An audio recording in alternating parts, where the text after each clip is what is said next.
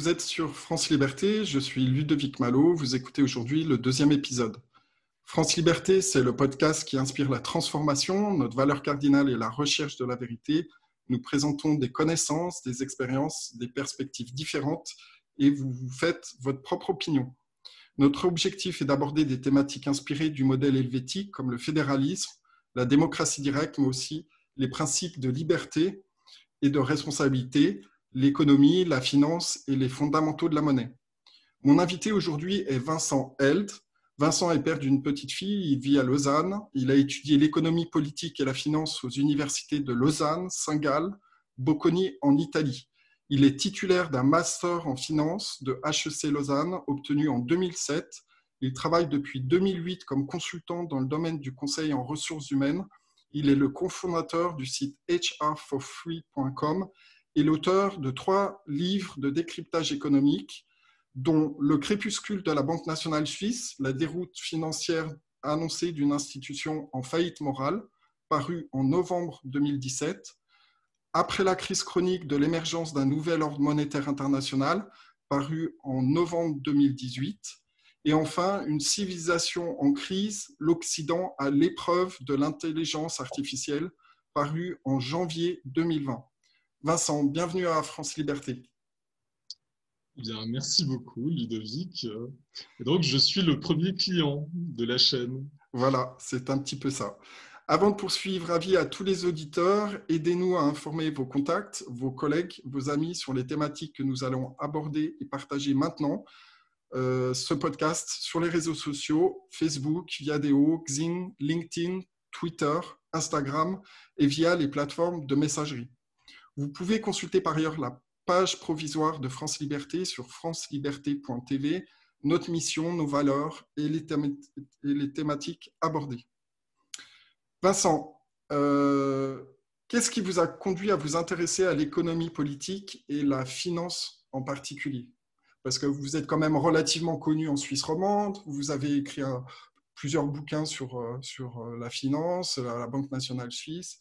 Est-ce que vous pouvez nous raconter un petit peu euh, en grande ligne euh, comment vous, en êtes arrivé à, vouloir investiguer ces sujets? Alors, bon, déjà, il y a ma formation, donc, euh, comme vous l'avez dit, finance, économie, politique. Et puis, il y a le fait que ma maman écrivait des tribunes dans le temps avec un angle, un regard un peu plus critique peut-être que ce qui se fait habituellement et je lui servais un peu de relecteur.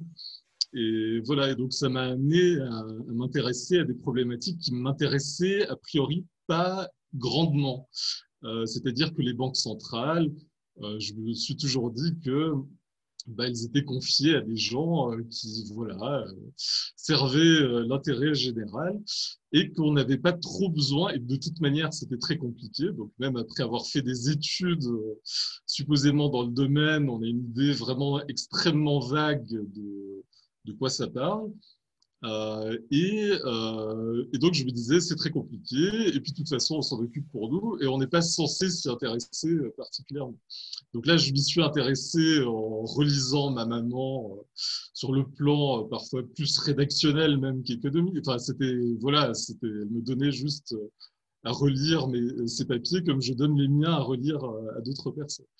Et il y a un moment où j'ai fait une connexion euh, de manière un peu euh, bizarre, euh, hasardeuse, entre certains instruments financiers de, dérivés, mais qui, ont bonne réputation en réalité, les, les pour, pour, les nommer, et, euh, et le, en fait, euh, le comment dire le et certains soucis et certains problèmes euh, qu'on commençait euh, à identifier euh, sur dans le monde de la finance. En fait, je me suis dit le monde de la finance qui est extrêmement concentré. il y avait une étude à l'époque de l'université de, de de Zurich, pardon, pour dire en fait le monde de la finance est contrôlé par très peu euh, très peu d'acteurs euh, financiers. Je me suis dit, en fait, ça doit se voir quelque part dans les, bilans. Et je suis tombé comme ça par hasard sur ces, instruments RIPO. Et je me suis dit, en fait, il y a un lien entre ces instruments et les quantitative easing qu'on peut voir. et j'ai fait ce lien de manière très, très intuitive. Et, et, en fait, en investiguant un peu plus ça, je me suis dit, on va un peu à la catastrophe. Pourquoi? Parce que je me suis rendu compte que c'était l'instrument qui est utilisé pour abaisser le coût de la dette de manière artificielle. Donc on voit la France, par exemple, pays un peu surendetté, on va dire, euh, et qui paye en partie sa dette à des taux négatifs. Donc il y a un mystère économique euh, là autour.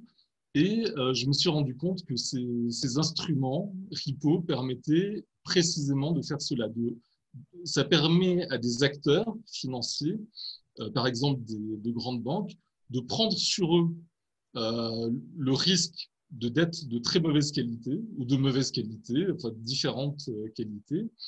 Euh, et ça expose, en l'occurrence, potentiellement la Suisse à de la dette euh, internationale de qualité très variable.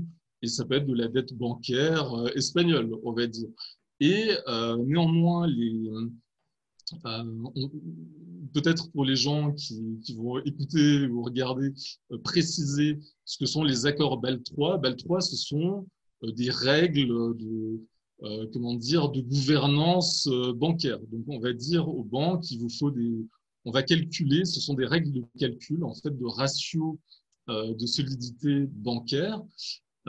et, et je me suis rendu compte que ces ratios, justement, permettaient d'éviter totalement de prendre en compte le risque lié euh, à ces instruments repo. Euh, d'autre part, je me suis rendu compte que ces instruments repo, donc que la, que la Bundesbank, donc la Banque centrale allemande, elle-même qualifie de, elle dit, ça, ça représente un risque systémique euh, qui menace la stabilité financière européenne. Donc, on a ces instruments donc la Suisse, les banques suisses, les institutions financières suisses sont exposées pour des centaines de milliards euh, à ces instruments. Et euh, la Banque centrale allemande nous dit dans ses papiers officiels que, que ça présente un risque systémique. Donc, on est en réalité sur une bulle financière. Euh, cela, donc, par ailleurs, je me suis rendu compte que ça passait beaucoup par, la Banque nationale, pas exclusivement, euh, mais en grande partie que la Banque nationale apparaissait même sur une plateforme euh, boursière allemande comme un interlocuteur pour l'achat de certains de ces produits. Donc, vous avez un produit dérivé avec un, marketing. Et euh, comme, comme contact, on vous dit appelez la Banque nationale suisse pour acquérir ce produit. Donc, c'est assez extravagant. Bon, et puis, une fois que j'en ai parlé, ça a disparu d'Internet. J'en ai des copies, évidemment. Enfin, c'est pour dire qu'il y a des choses qui créent une sorte de dissonance cognitive. On se dit, euh, la Banque nationale, des produits, euh, des produits euh, dérivés euh, spéculatifs, qu'on peut qualifier de spéculatifs, et euh, voilà la, Banque nationale qui fait l'entremetteur sur, ce, sur ce type de, marché. et je me suis rendu compte ensuite que la Banque nationale aussi, il y a une question de, l'ordre de grandeur, des, montants qui sont absorbés par la Banque nationale. Euh, si on regarde le bilan, si on a le, le, temps de jeter 30 secondes, 30 secondes à consacrer à regarder de quoi se constitue euh, le bilan de la Banque nationale, on se rend compte qu'il y a des dettes faramineuses euh, vis-à-vis du secteur bancaire en particulier, qui, représentent plus de 600 milliards de francs aujourd'hui. Euh, on commence à savoir, ça commence euh, à être connu, notamment via l'initiative Monnaie Pleine, par exemple, euh, que ce, ne sont pas les, banques centrales qui créent l'essentiel de la monnaie, mais bien le secteur bancaire lui-même. Et quand on regarde le bilan de la Banque nationale, euh, il est dit très clairement, la Banque nationale doit, euh, euh, dans les 600 milliards, un peu plus, au secteur financier suisse. Et elle, tout comme elle doit une trentaine de milliards en ce moment à la Confédération. Donc son bilan, À quel endroit sont disponibles ces, ces documents? Vincent, à quel endroit vous avez pu obtenir ces, et consulter ces documents? Disponible en libre accès sur Internet. Maintenant, c'est la, la manière dont on lit ces documents. On va, on va vous dire, euh, si, si vous dites la BNS est endettée, on va vous dire, mais non, euh, elle crée elle-même de la monnaie et ça sera la, fin de la discussion. Sauf que ça, euh, c'est quelque chose, par exemple, qui a été amené au Parlement par le groupe UDC en disant, attention, euh, avec cette, politique d'expansion du bilan de la Banque nationale pour au nom de l'affaiblissement du franc, etc., on risque de se retrouver en situation de surendettement. De même, ça a été dit par différents professeurs, par exemple dans le temps, par exemple le professeur Garelli en a parlé de manière assez, claire, et tout comme j'en ai parlé moi-même dans l'illustré. donc, c'est et, la Banque nationale a réagi. Elle, s'est un peu plainte de, de l'article, mais elle n'a pas pu pointer du doigt quelque chose de, de, précis qui serait une erreur. Donc quand j'ai dit, ben voilà, ces centaines de milliards, ils viennent de quelque part, euh, ils viennent notamment en, partie, euh, en particulier des, too big to fail, qui, ont prêté énormément, euh, énormément d'argent à la Banque nationale. Donc ça, c'est quelque chose d'incontesté en réalité donc c'est mis sous le tapis discrètement, mais il n'y a pas de contestation véritable de, cette question. On a un bilan de la Banque nationale qui, est, qui était multiplié, je pense, par 8. Euh, et puis, on a des, comptes de passifs, je sais pas, j'entre brièvement dans un peu dans la, dans la, technique, des comptes de passifs qui servaient à faire un clearing interbancaire euh, historiquement qui était à 5-6 milliards et qui maintenant sont à 600 milliards. Et c'est de l'argent qui appartient aux banques. Et ce dont je me suis rendu compte, qui est le cœur du, du crépuscule de la Banque nationale suisse, ensuite j'ai un peu euh, étayé, euh, j'ai fait euh, un peu d'historique et, je me suis intéressé au débat parlementaire.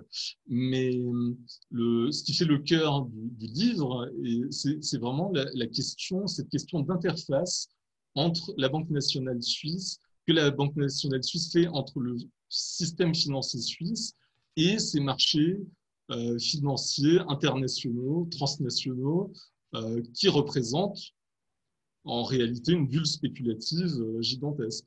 bulle qui va forcément éclater à un moment ou un autre.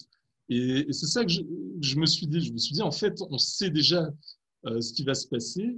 Et c'est pas un hasard si le, les lois de confiscation bancaire suisses ont été adoptés, c'était septembre 2011. On a eu la loi Too Big to Fail, c'est-à-dire sauver les grandes banques à tout prix, qui d'ailleurs qui d'ailleurs a été euh, soutenue par euh, la gauche. Donc donner une, une garantie limitée euh, aux grandes banques suisses. Et, et, le PS, les Verts, ont voté ça. et le, oui, pardon. Oui, justement, donc Vincent, j'allais vous demander, vous êtes donc spécialisé dans le décryptage de, de ces sujets qu'on va dire très brûlants. Vous parlez d'un grand reset. Vous anticipez notamment une crise financière de grande envergure euh, à la dette avec la menace réelle de confiscation bancaire et la suppression du cash. Est-ce que vous pouvez expliquer euh, la nature finalement du problème et comment on en est arrivé là? Alors la question, c'est est-ce que c'est un problème? Parce que ce qui est un problème pour les uns est une opportunité pour les autres. Donc le grand reset, euh, c'est extrêmement intéressant. C'est un terme qui a été popularisé par euh, Christine Lagarde. Elle n'est pas l'inventeur. L'inventeur, c'est un néerlandais, un économiste néerlandais qui s'appelle euh, Middelkoop. Et son idée à lui, c'est la, la prochaine crise va être tellement brutale que ça va permettre de remettre l'économie à plat. C'est la grande remise à zéro. les épargnants vont trinquer euh, de manière euh, incroyable et ça, va remettre euh, l'économie à zéro. Et quelques, quelques jours plus tard, donc ça, part d'une idée, en fait, le grand reset, à la base, ça communique une idée plutôt brutale. Et Christine Lagarde s'en est emparée au forum de Davos quelques jours plus tard. Euh, en disant, eh bien oui, nous avons besoin d'un grand reset. Et maintenant, alors c'était le 3 juin dernier à Genève, que comment Klaus Schwab, donc le président du forum de Davos, donc présidait une une réunion euh, virtuelle sur le, sur le Grand Reset avec la chef du FMI, avec euh, tout plein de monde, en disant, eh ben voilà, euh, maintenant on va aller vers ce Grand Reset et ça va nous ouvrir des opportunités. Et notamment dans le domaine de l'ingénierie sociale. Et du point de vue de l'inclusion. En fait, il y a une idée de, euh, de généraliser en particulier les, les, discriminations positives envers certaines catégories euh, euh de personnes. Et euh, son idée était de euh, créer un reporting, tout comme les États doivent créer un reporting pour le développement durable de l'ONU, dire où ils en sont par rapport aux objectifs qui leur ont été fixés. Les entreprises vont devoir créer un reporting euh, sur leur impact social et vaguement sur leur impact écologique. Mais en fait, l'impact social fait partie du développement durable de l'ONU pour des raisons un peu euh, abstraites, mais néanmoins, il y a cette idée euh, et, et, ça se passe au niveau de justement de l'ONU, ce, reporting euh, de UN Global Compact, qui est la plateforme d'affaires euh, de l'ONU. Et donc, il y a une idée, et il travaille justement avec Facebook, il y a une idée d'exploiter le grand reset pour euh, venir un peu triturer les, les, structures sociales, augmenter par exemple la proportion de femmes dans les entreprises, qui est un, un des grands sujets euh, du forum de Davos, par exemple, mais pas, seulement, euh, ou augmenter les LGBT ou d'autres euh, minorités réputés discriminés. Donc, il y a une idée de profiter de la crise pour intensifier cela. Et la question, c'est, mais comment? Pourquoi est-ce que la crise euh, devrait permettre euh, ce genre de, changement Et je crois que la, que la réponse, et là on va rebasculer sur les questions monétaires, et c'est vrai que c'est ce qui m'intéresse euh, le plus, le, en fait, le, on, sait à Genève, il y a le, cette nouvelle monnaie de Facebook, le Libra, enfin crypto-monnaie qui doit advenir on ne sait quand. Euh, eh bien, elle s'appelait déjà, à la base, ça s'appelait le Global Coin. Donc, il y avait une sorte de, tout de même, de projet, enfin, ça annonçait quand même quelque chose d'assez ambitieux. Et il se trouve que dans, les, dans les, le milieu des banques centrales, ce global coin euh, est considéré comme, euh, comme un projet global, vraiment qui va. La, la, Banque d'Angleterre parle d'une monnaie euh, synthétique hégémonique. Et donc, on est sur un projet de monnaie hégémonique globale. Et ça paraît extrêmement, euh, extrêmement ambitieux. Euh, mais le, en fait, bon, ce que ce qu'on a un peu sauté comme étape, c'est le changement de système monétaire, qui était l'objet de mon second bouquin, euh, après la crise, euh, que j'ai écrit. Pourquoi Parce que je me suis dit, en fait, on sait où on va, on sait qu'on va vers une grosse crise, on a déjà prévu euh, toutes ces lois de confiscation bancaire euh, en prévision d'un événement prévisible. Donc ça veut dire que Vincent, que les Suisses pourraient perdre leur épargne et que justement il y a un lien avec l'or. Je voulais aussi juste faire une petite aparté pour vous demander ce que vous, ce que vous pensez de, de l'or. Depuis la Seconde Guerre mondiale, les acteurs financiers et monétaires ont tout fait pour démonétiser l'or, clairement. Nous savons que la monnaie couverte par l'or métallique est un obstacle majeur pour générer artificiellement de la dette et maintenir un système de réserve fractionnaire. Son cours est maintenant proche de 2000 dollars l'once. À votre avis, qu'est-ce qui va se passer? Certains experts internationaux, notamment Nick Barichev, spécialiste des lingots et du marché de l'or, avancent qu'il pourrait grimper jusqu'à 10 000 dollars l'once. Euh, quel rôle anticipez-vous pour l'or ces, prochains mois? Bon, il y a, alors moi je peux pas dire hein, sur l'analyse technique, c'est vraiment pas du tout mon, domaine. Je me hasarderai pas sur ce genre de prédiction. Euh, il y a en réalité, quand on parle, maintenant c'est le, c'est à la fois à la mode et euh, c'est un peu diabolisé de parler de nouvel ordre mondial. Bon, alors, euh, par exemple, ce qui est drôle, c'est que euh, justement, Klaus Schwab, qui est le président du Forum de Davos, lui parle d'un nouvel ordre mondial. Donc, c'est le 3 juin dernier, il parlait, euh, il a comparé notre situation à l'après-guerre, à l'après-guerre, et en disant voilà, la guerre, la deuxième guerre mondiale a amené un nouvel ordre mondial, et maintenant, on serait un peu dans ce dans ce type de situation.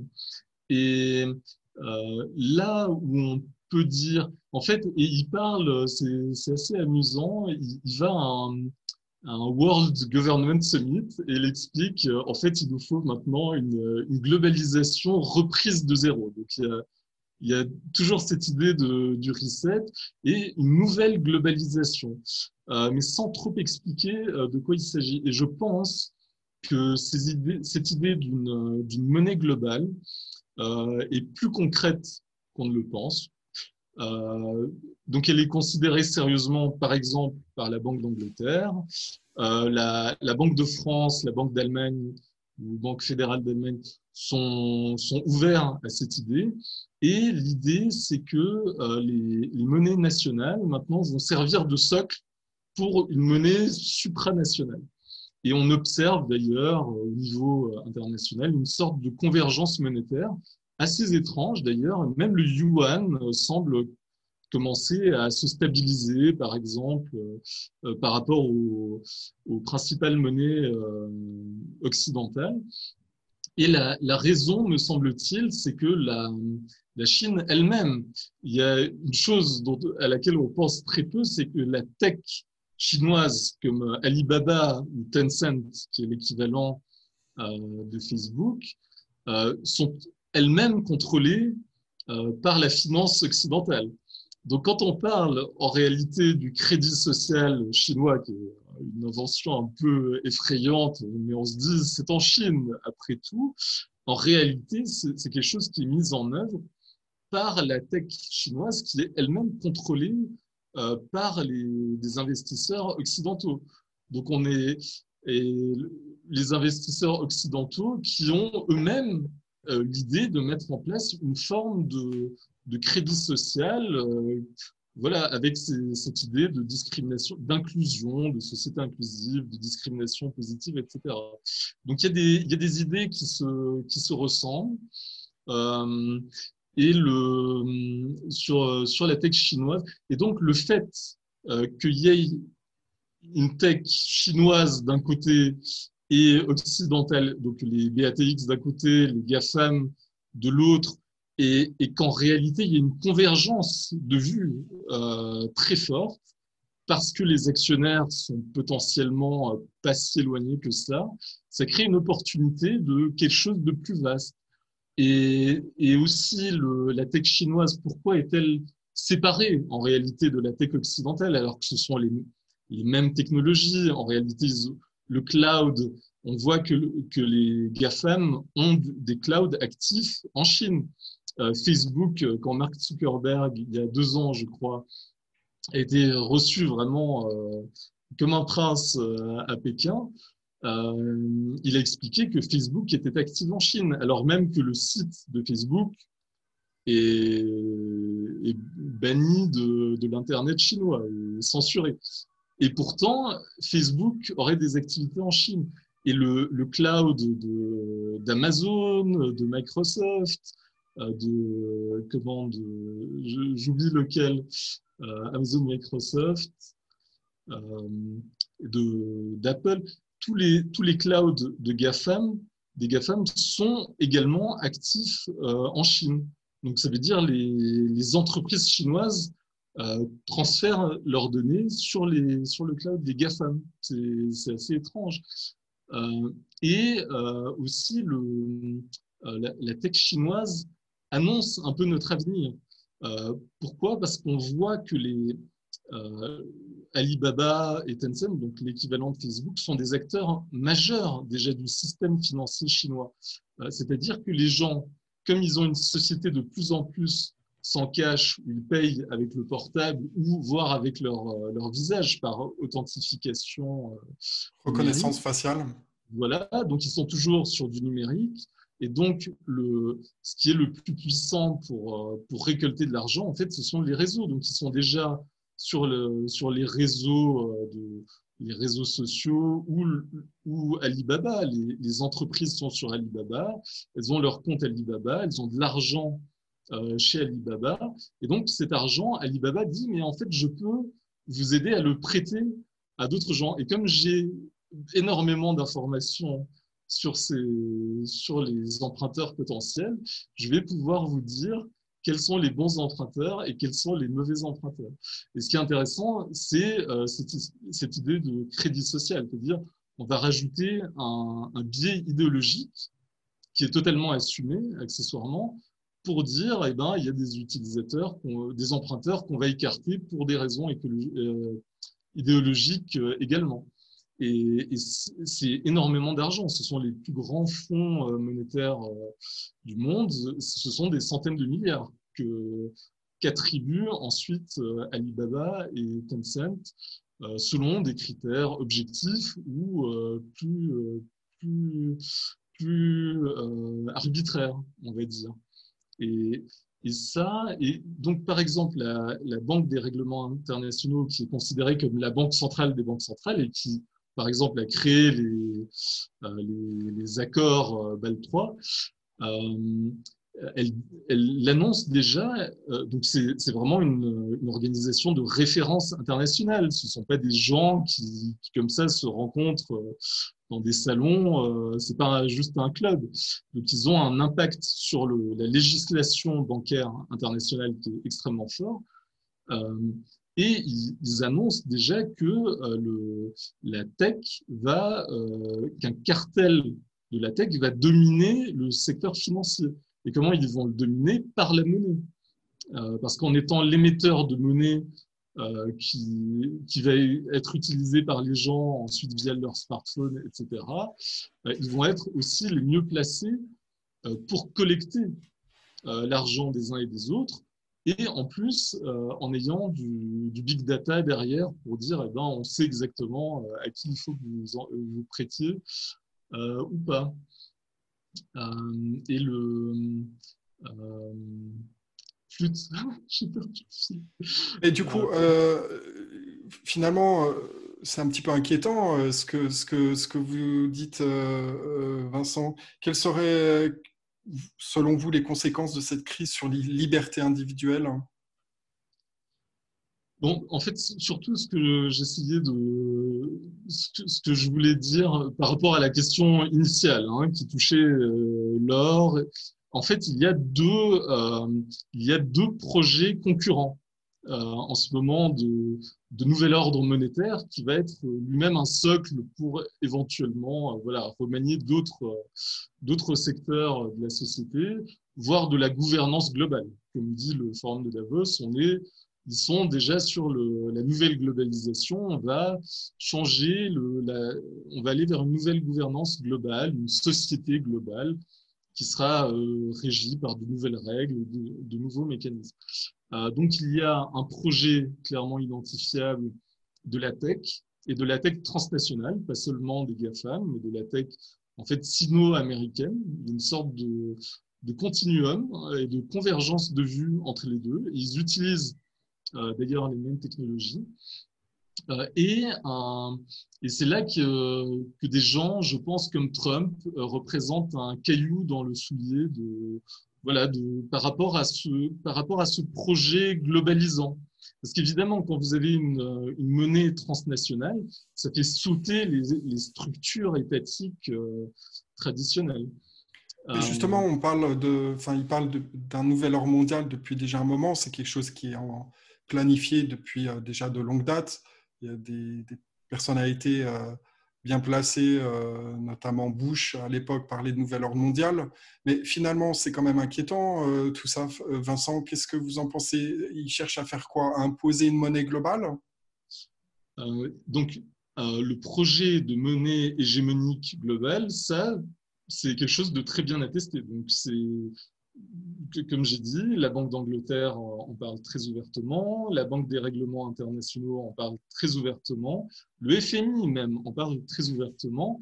Et euh, à partir de cette question monétaire. En fait, du moment que l'on va donner les mêmes prérogatives aux, sociétés de la tech qu'aux banques, ce qui, est par exemple prévu par la Banque nationale suisse. C'est quelque chose que Thomas Jordan dit. Il faut qu'il y ait les mêmes règles qui s'appliquent euh, euh, à Facebook, euh, Amazon, etc., qu'au système bancaire. Ça veut dire que le, système bancaire ne pourra pas survivre. Il va être forcément absorbé par, la tech.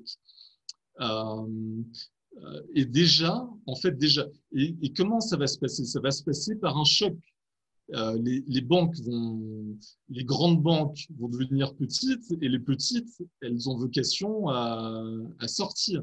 C'est-à-dire que si le, en fait, on a raté une étape, c'est l'hélicoptère monétaire. Et c'est ce que j'ai annoncé dans le, dans le deuxième livre après la crise, euh, qui, qui, se vend pas mal en ce moment, je pense, parce qu'on parle beaucoup justement de cet hélicoptère monétaire et, euh, de, et du revenu universel, qui est une seule et même chose.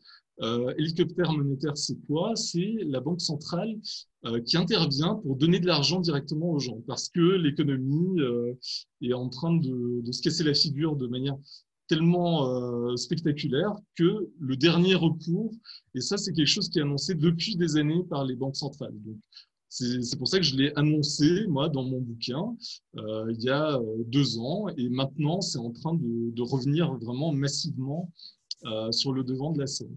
Et où l'Espagne, par exemple, dit on va introduire un revenu universel, ou alors euh, les États-Unis parlent de, de l'hélicoptère monétaire, ou euh, l'Angleterre, etc. ça, en fait, il faut comprendre que le, ce, cet hélicoptère monétaire n'est pas possible sans un changement du fonctionnement technique en fait de la monnaie. C'est-à-dire que ce sont les banques centrales qui vont créer elles-mêmes la monnaie et la distribuer directement aux gens euh, en leur créant un compte bancaire, une sorte de compte bancaire directement auprès de la banque nationale euh, ou de la banque centrale. Et, donc ça, c'est un, changement technique. Ça veut dire qu'il y a quelque chose qui va, euh, il y a une rupture en fait avec ce qui se fait actuellement. Euh, D'autre part, l'essence de la crise, ça va être l'explosion de la bulle de la dette. Donc, on a parlé de repo, etc. Je suis un peu entré dans la technique, peut-être un peu trop d'ailleurs. Euh, et en fait, ce qui va se passer, c'est l'explosion de la bulle de la dette. Il va y avoir forcément des, voilà, des, les États qui vont faire défaut, des États ou des entreprises, et normalement, ça devrait se répercuter sur l'épargne des gens, directement en compensant euh, actifs-passifs euh, donc euh, la, banque perd de l'argent sur ses investissements et de l'autre côté, les épargnants perdent l'argent qu'ils avaient en banque. Donc ça, c'est ce qui est prévu. Le bail-in, il y aurait d'autres modes de résolution de ce genre de crise, mais a priori, c'est ce qui est prévu.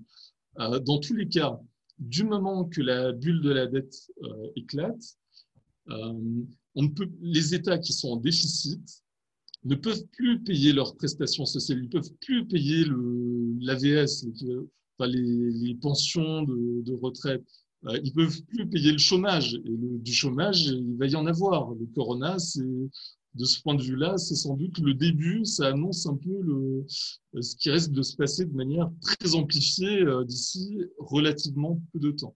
Donc, les États vont se retrouver coincés au niveau des, prestations sociales et vont devoir trouver un nouveau mécanisme euh, pour, euh, pour donner de, l'argent de poche aux gens qui survivent. D'ailleurs, euh, c'est assez amusant. Un, des plus hauts responsables de Crédit Suisse avait soutenu l'idée du revenu universel pendant la campagne. On ne s'est pas rendu compte qu'il y avait beaucoup plus de soutien en réalité pour le revenu universel que ce qui a été dit.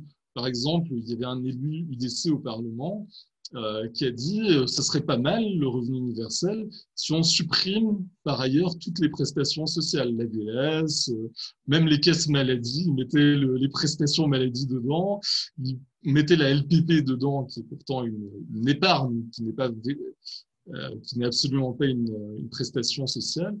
Euh, et donc, il disait, en, fait, en mettant, en supprimant tout le reste, ça pourrait être intéressant euh, d'utiliser un revenu universel. Donc il y avait un soutien qu'on a sous-estimé. Le discours médiatique a donné l'impression que c'était une partie de la gauche qui était euh, pour le revenu universel, alors qu'en réalité, euh, il y a une ouverture qui est beaucoup plus grande euh, que cela.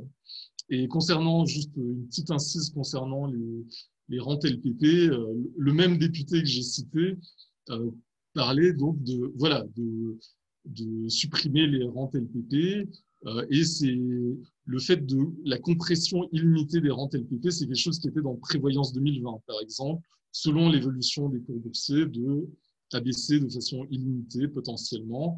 Euh, et, euh, et c'était déjà dans un autre texte qui était soutenu par la droite et le centre. Et puis ensuite, Prévoyance 2020, c'était soutenu par la gauche et le centre. En fait, il y a un consensus assez large dans la classe politique suisse sur le, le fait d'adapter euh, automatiquement les rentes LPP euh, à l'évolution des cours boursiers.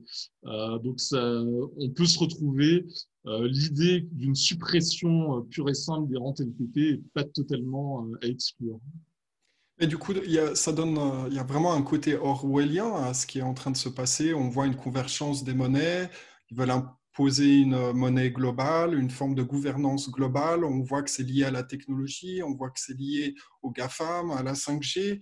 Euh, donc, vous voyez l'intelligence artificielle comme un moyen de radicalement changer notre économie et même notre civilisation.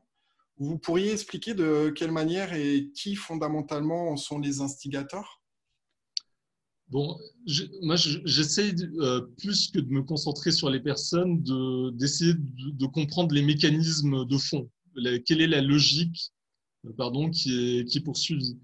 Euh, donc, la technologie de l'intelligence artificielle existe. La possibilité de remplacer dans l'industrie énormément d'emplois, par exemple, existe. Les mêmes, les mêmes outils par rapport au.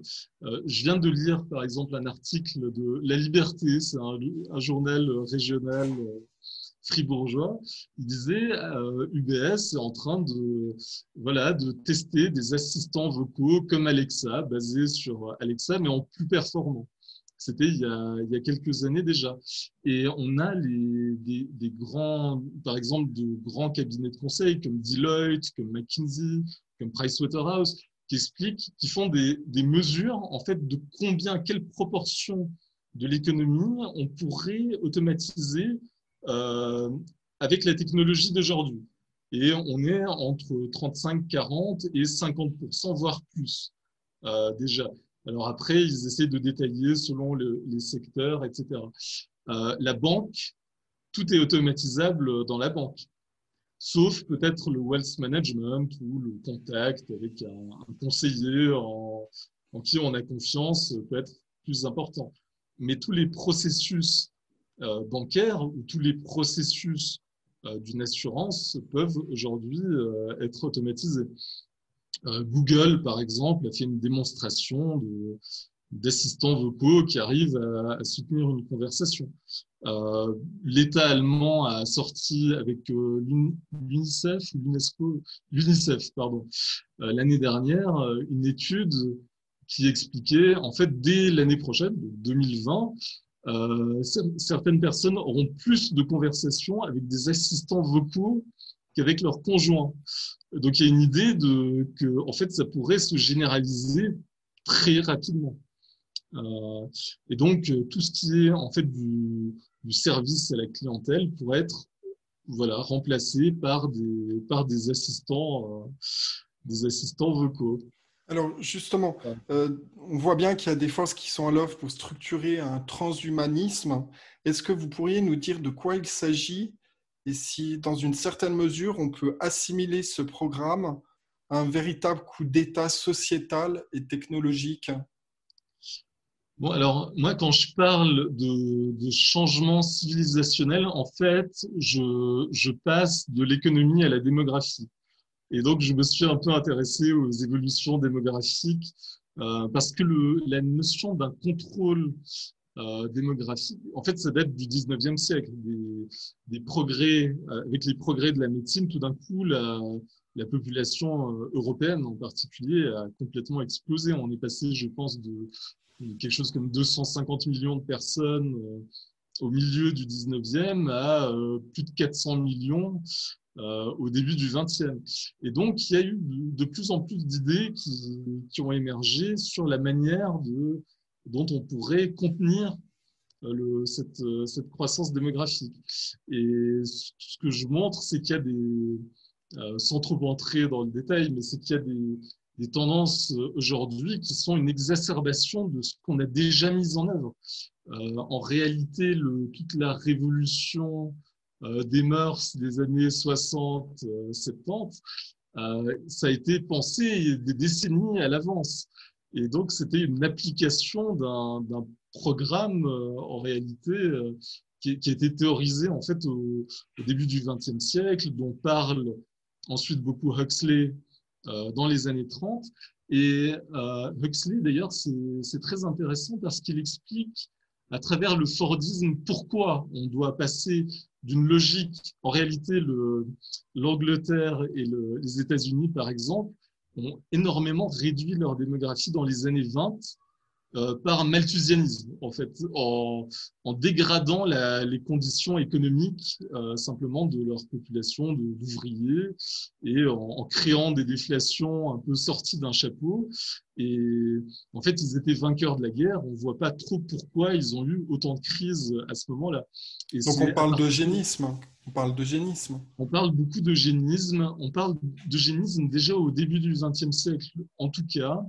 Euh, on parle beaucoup d'avortement aussi à ce moment-là, de, légalisation euh, de l'avortement et euh, d'eugénisme, en tout cas dans l'idée de, stériliser aussi, aussi les, les individus qui auraient un patrimoine génétique un peu déficient et donc dont on se disait que après tout quitte à quitte à réduire la population peut-être on peut imposer ce qu'a fait le Troisième Reich, d'ailleurs, euh, on peut peut-être trouver un consensus dans la population pour dire ben, de toute façon, euh, les gens qui ont un patrimoine génétique pas, exceptionnel, on pourrait les, stériliser, y compris de force. Ça existait.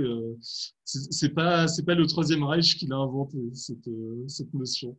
C'était plutôt dans les milieux anglo-saxons en fait. Et donc, euh, c'était pour dire, voilà, toute la, toute la révolution sexuelle des années 60-70, euh, c'est des choses qui ont été pensées euh, bien à l'avance et dont parle énormément Huxley. Et là, il y a des, En fait, toute cette histoire d'ingénierie sociale, parce que l'inclusion, par exemple, je prends un exemple, l'inclusion des femmes dans le marché du travail est évidemment un gigantesque frein à la démographie. Euh, le, fait d'absorber un maximum de, femmes. Et c'est quelque chose qui, voilà, il y a eu des projets dans ce sens et de donner le, plus de, pouvoir d'achat aussi possible euh, aux femmes pour favoriser leur autonomie, pour faciliter euh, les divorces, pour et, il y a aussi un autre aspect, c'est que plus c'est des choses que, auxquelles s'intéresse explicitement le forum de Davos, c'est que plus les femmes promuent euh, à des postes euh, importants, que ce soit en entreprise euh, ou, en politique, par exemple, et moins elles ont d'enfants, et moins leur couple tient aussi, et moins elles ont d'enfants, évidemment. donc, ce sont des, variables sur lesquelles on joue en réalité depuis des, décennies sans qu'on s'en aperçoive. Et si on pense par exemple à la question de l'avortement, c'est impressionnant de voir comment quelque chose qui était réprimé de façon pénale il n'y a pas si longtemps que ça, est devenu un droit inaliénable qui, en plus, de surcroît, doit être absolument remboursé par le, les assurances sociales. Donc il y a eu vraiment un basculement euh, très impressionnant et du coup, je trouve assez intéressant de voir d'où ça vient, en fait, que ça a été pensé en réalité depuis très longtemps. Et le, la, là où Huxley a vraiment euh, quelque chose de, euh, de, très, impressionnant, c'est euh, dans l'idée que, en fait, comme il y avait la, il commençait à y avoir la compétition entre l'Occident et l'URSS, c'est que c'est la question de comment est-ce qu'on fait pour réduire la population quand, tout en maintenant un bon niveau de vie, contrairement à ce qui a été fait dans les années dans les années 20. À partir des années 30, on a Roosevelt qui relance l'économie et la, natalité qui, elle aussi, reprend. Et, l'idée, c'est comment est-ce qu'on fait et ça, ça ressort très fort dans, dans Huxley avec son idée de la religion fordienne. Comment est-ce qu'on fait pour, pour réduire la natalité malgré euh, des conditions matérielles, une amélioration des, conditions matérielles euh, des gens? Et c'est ça le, toute la, révolution euh, culturelle des années 60, 70. D'accord. En, quelques mots, qu'est-ce que, qu'est-ce que vous pensez de la 5G Bon, il y a un débat actuellement dans le canton de Genève et puis ailleurs, dans d'autres cantons, concernant euh, l'installation d'antennes 5G. Il y a une forme de moratoire qui a été mise en place. Donc nécessairement, il y a aussi euh, de, grandes inquiétudes dans la population par rapport à ces antennes. Comment vous, au niveau technologique, vous, interprétez euh, la 5G et qu'est-ce que, quelles sont les, menaces potentielles ou les opportunités par rapport à la 5G Qu'est-ce que, vous en pensez? Voilà, alors la 5G, euh, je pense que euh, c'est bon, c'est une question d'argent. La 5G, les, modèles d'affaires qui sont en jeu, ça représente énormément d'argent. Et c'est lié à cette notion de smart city, euh, c'est-à-dire une ville intelligente dans laquelle les véhicules, en particulier, vont être intelligents. en Suisse romande, on voit déjà cette arrivée euh, des véhicules autonomes, peut-être pas très intelligents parce qu'ils ont quand même, ils font quand même euh, beaucoup d'accidents, mais euh, néanmoins autonomes. Ça participe totalement de ce concept de ville intelligente. il y a, par exemple, si on, l'exemple que je donne, ça c'est vraiment tout le monde comprend de manière instantanée. Uber Eats. Uber, c'est une société qui, est en train de développer énormément la conduite autonome.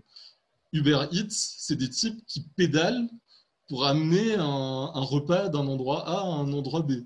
Euh, en 2050, on imagine mal que ce sera des types qui pédalent pour amener le repas, de, pour transporter des repas.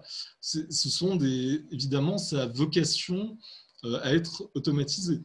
Euh, quand on a, dès qu'il y a eu le corona, euh, on a dit aux restaurateurs, il faut que vous vous concentriez sur la vente à l'emporter. Le, mot d'ordre dans toute la presse romande, c'était takeaway. J'ai parlé à un restaurateur italien, il m'a dit, dans la presse italienne, c'était exactement la même chose. Ils entendaient takeaway, takeaway, ou la traduction italienne, peu importe. Euh, évidemment que plus euh, on va s'orienter vers, du takeaway et plus on va devenir compatible avec le modèle d'Uber Eats.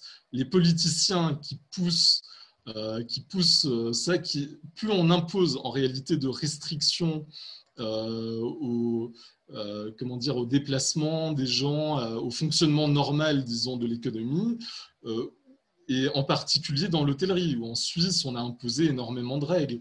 Quand vous avez du marquage au sol, on voulait mettre du plexiglas, on voulait faire prendre les noms de chaque personne. Plus vous allez évidemment euh, imposer des restrictions euh, dans ce sens aux, restaurateurs, moins les gens vont avoir envie d'aller au restaurant. Plus ils vont commander leur repas. Donc, on est dans une logique.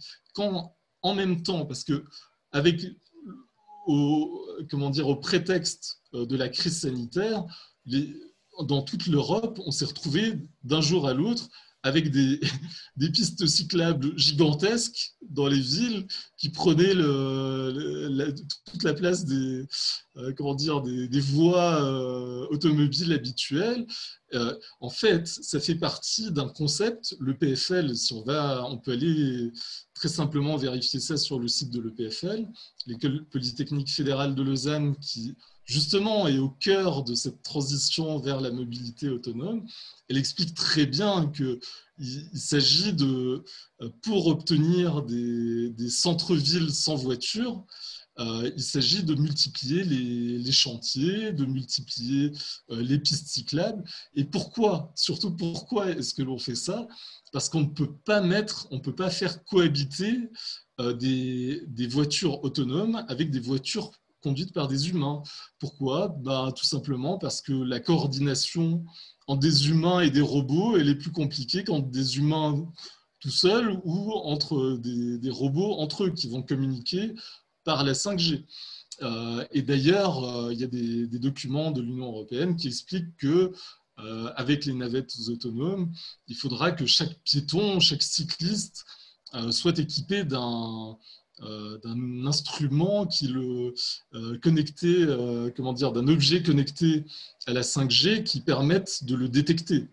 Euh, voilà, il y, a, déjà, on voit aux États-Unis énormément euh, d'accidents euh, entre parce qu'on fait rouler des, voitures autonomes avec dans le trafic normal et, dès qu'il y a un changement de voie, en fait, c'est très compliqué de savoir entre peut-être le robot trouve qu'il c'est le moment de tourner et un humain au même moment trouve que on n'arrive pas à dire parce qu'on se regarde en fait quand on dans les situations, dans les giratoires un peu compliquées ou comme ça, bah avec, un, avec un robot, il n'y a personne à regarder. Donc, voilà, donc il y a un problème de coordination.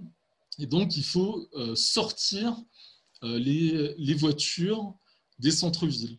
Et c'est ce qui se passe à Lausanne et même euh, un peu partout dans le canton de Vaud. C'est ce qui se passe à Genève. Et comment, à mon avis, on va réussir cette transition vers une ville 100% euh, avec des, véhicules autonomes, je pense que ce sera grâce à la crise financière.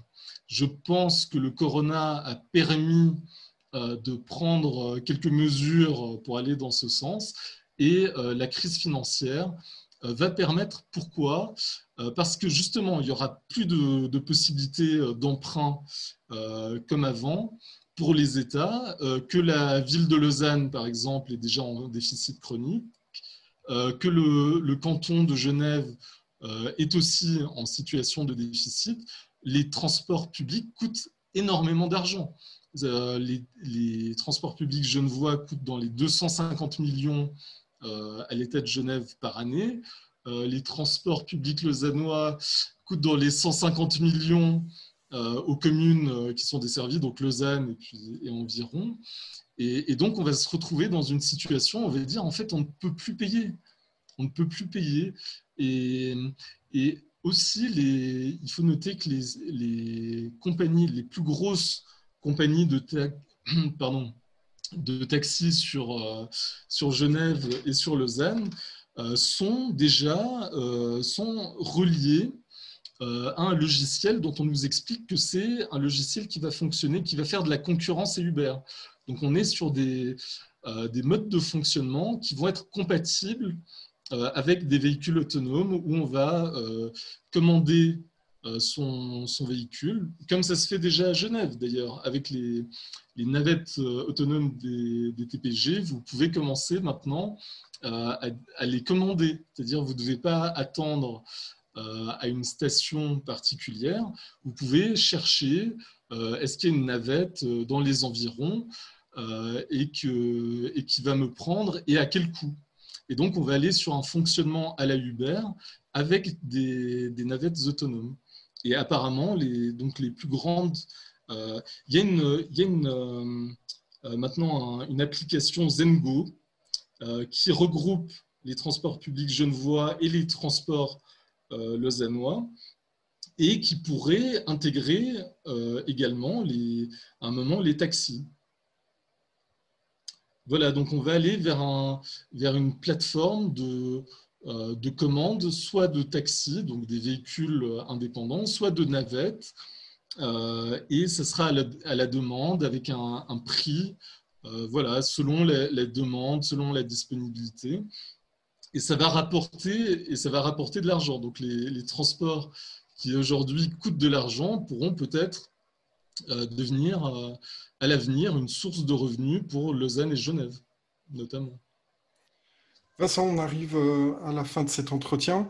Quel conseil donneriez-vous à un jeune de 20 ans? Oula, c'est de nouveau une question très ouverte. Qu'est-ce que je donne? De ne jamais regarder la télé, c'était ça. J'avais répondu dans le questionnaire. De regarder jamais la télé.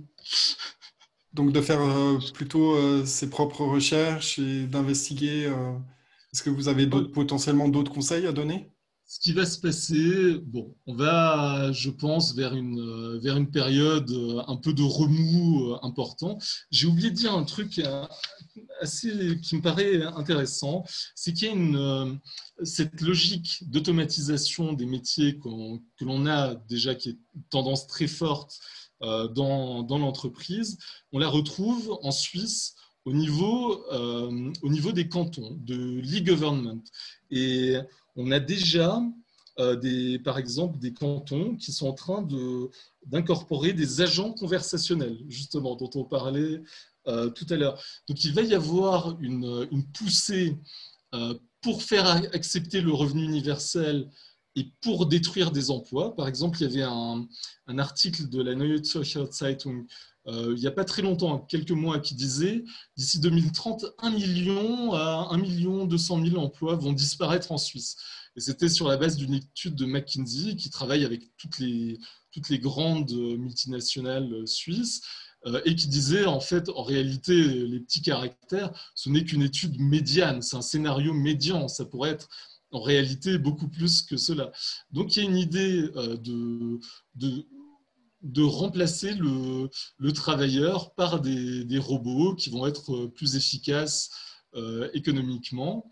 Et donc, on est dans une époque un peu d'obsolescence de l'humain.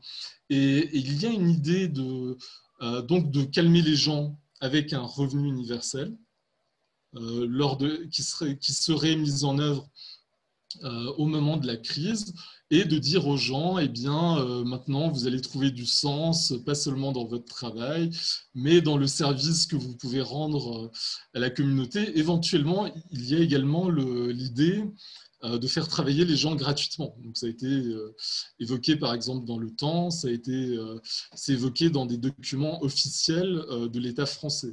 On ne va peut-être pas trop entrer là-dedans.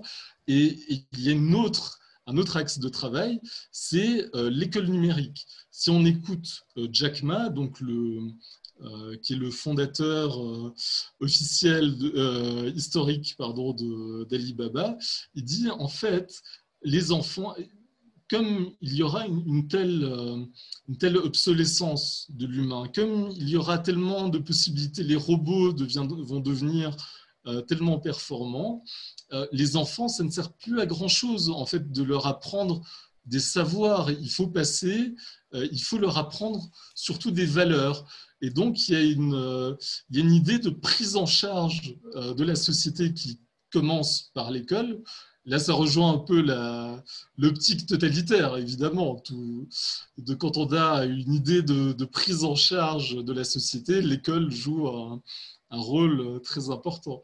Et on observe qu'effectivement, les sociétés de la tech, euh, les Bill Gates et Zuckerberg, sont, ont, lancé euh, pas mal de projets dans ce domaine, dans le domaine de l'école numérique, où chaque, chaque élève va suivre un programme qui lui sera donné par l'ordinateur, où il est un peu dépendant, de, par exemple, de sa tablette pour résoudre des problèmes. Il ne va pas savoir utiliser un crayon, un stylo euh, et du papier pour résoudre euh, un système d'équations, il saura répondre en bougeant des trucs sur, euh, sur un écran. Et ça rejoint, me semble-t-il, un peu ce qui...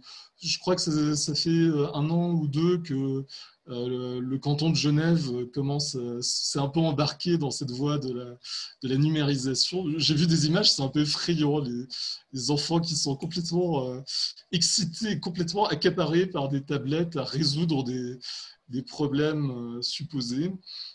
Et donc, ça, ça, rejoindrait un peu une logique d'abêtissement que l'on que l'on devine déjà dans les, dans les programmes aux États-Unis. Il y a les programmes Common Core que Bill Gates a, a soutenu et on voit que les, élèves sont censés apprendre vraiment euh, à peu près pas grand-chose.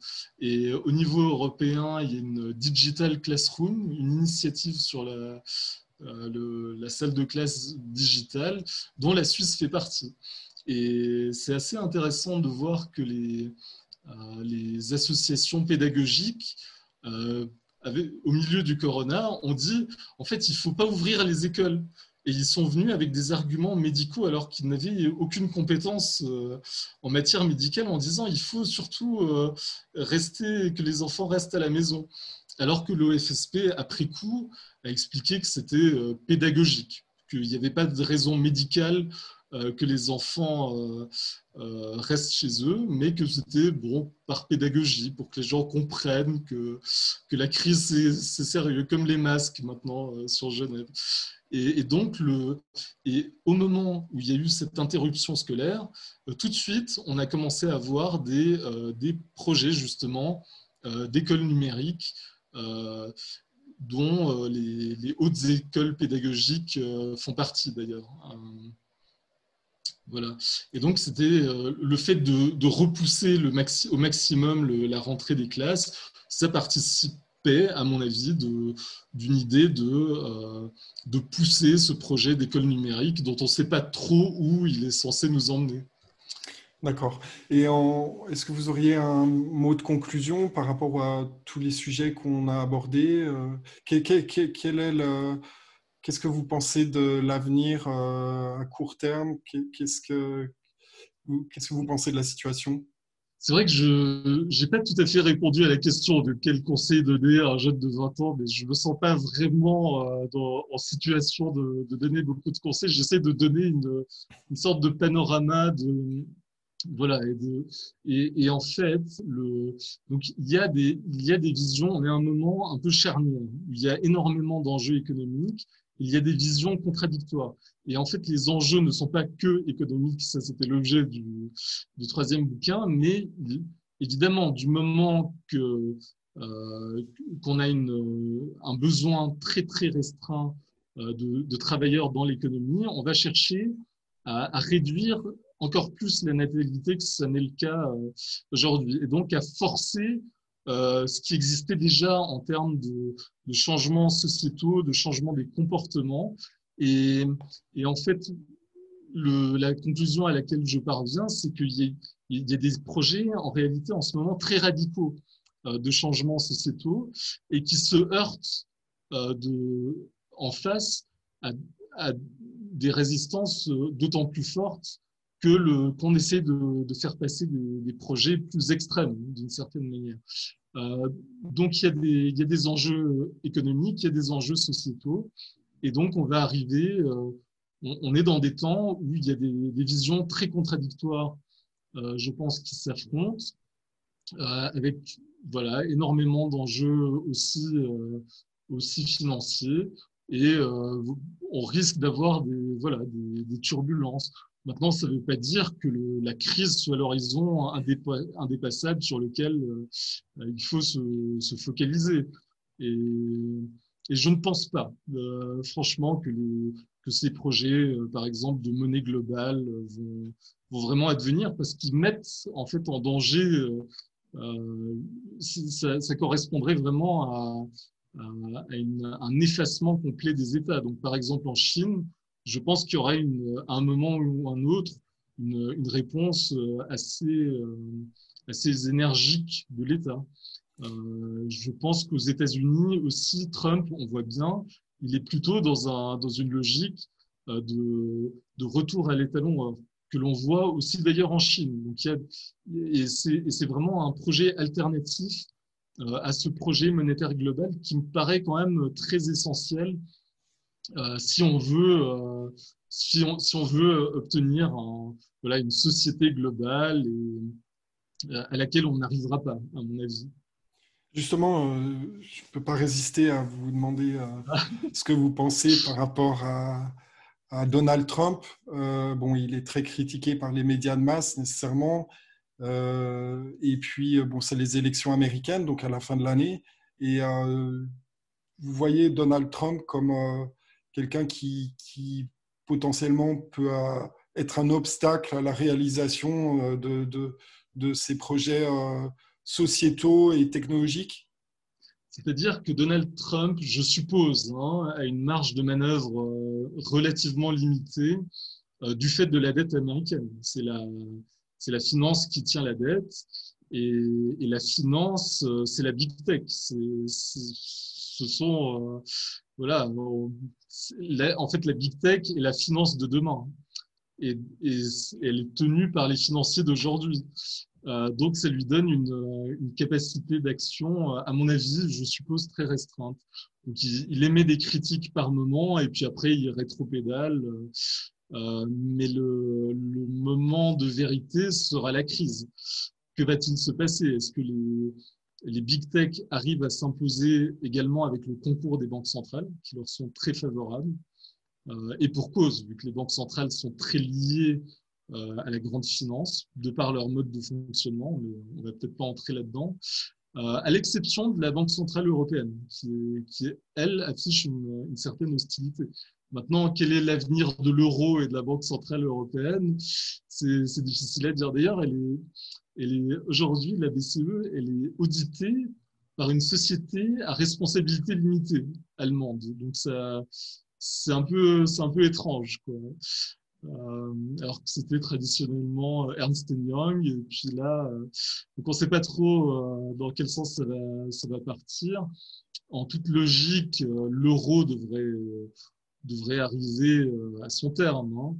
Euh, maintenant, je pense, on s'est beaucoup focalisé sur la question de l'euro, euh, qui n'est pas, la, vraie, vraie question euh, au final. La vraie question, c'est cette monnaie globale qui absorberait l'euro, tout, comme elle absorberait le, le dollar, le yen, etc. Mais je pense qu'on on va aller vers un, vers un retour aux monnaies, euh, aux nationales. Et je pense qu'on va aussi aller vers un retour à l'étalement or. Et la, Suisse, évidemment, rétrospectivement, se mordra les doigts euh, cruellement pour le, tout l'or qu'on a, qu'on a dégagé dans les années 2000 au prétexte qu'on en avait trop. L'analyse se résumait euh, au fait qu'on avait supposément trop d'or. Et, et j'ai fait le, le, calcul très brièvement. L'or est autour des 58 000 aujourd'hui. Il a été vendu à 18 000. Donc, on a vendu 1300 tonnes d'or. Des... C'était des prix même à l'époque. On savait que c'était historiquement bas. 1300 tonnes d'or, plus 250 euh, à peine plus cher.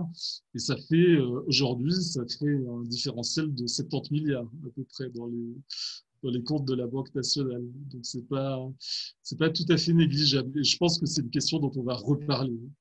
Donc vous pensez potentiellement, pour euh, terminer, que euh, on pourrait euh, retourner sur un étalon or en fonction de ce qui va se passer aux États-Unis. Et vous pensez que Donald Trump est pour rétablir l'étalon or? Ah oui, mais ça, on sait que c'est vous qui parliez là d'une de, de, ces qui un de ses soutiens, une dame qui, a, qui, est maintenant, qui est maintenant a été nommée. Euh, mais Donald Trump l'a dit lui-même, ce serait magnifique, un, retour à l'étalon or. En, fait, le, projet de retour à l'étalon or euh, ne, comment dire, euh, n'exclut pas nécessairement la monnaie euh, digitale globale, mais euh, si on exclut en revanche cette, euh, si on part du principe que cette monnaie digitale globale ne va pas euh, advenir, comme c'est mon cas, euh, on peut s'attendre, je pense, à ce que, ce qu'on crée des zones, en fait, de, des zones monétaires euh, plus larges et dans lesquelles il y aurait des monnaies nationales et une supra-monnaie internationale qui servirait aux échanges internationaux.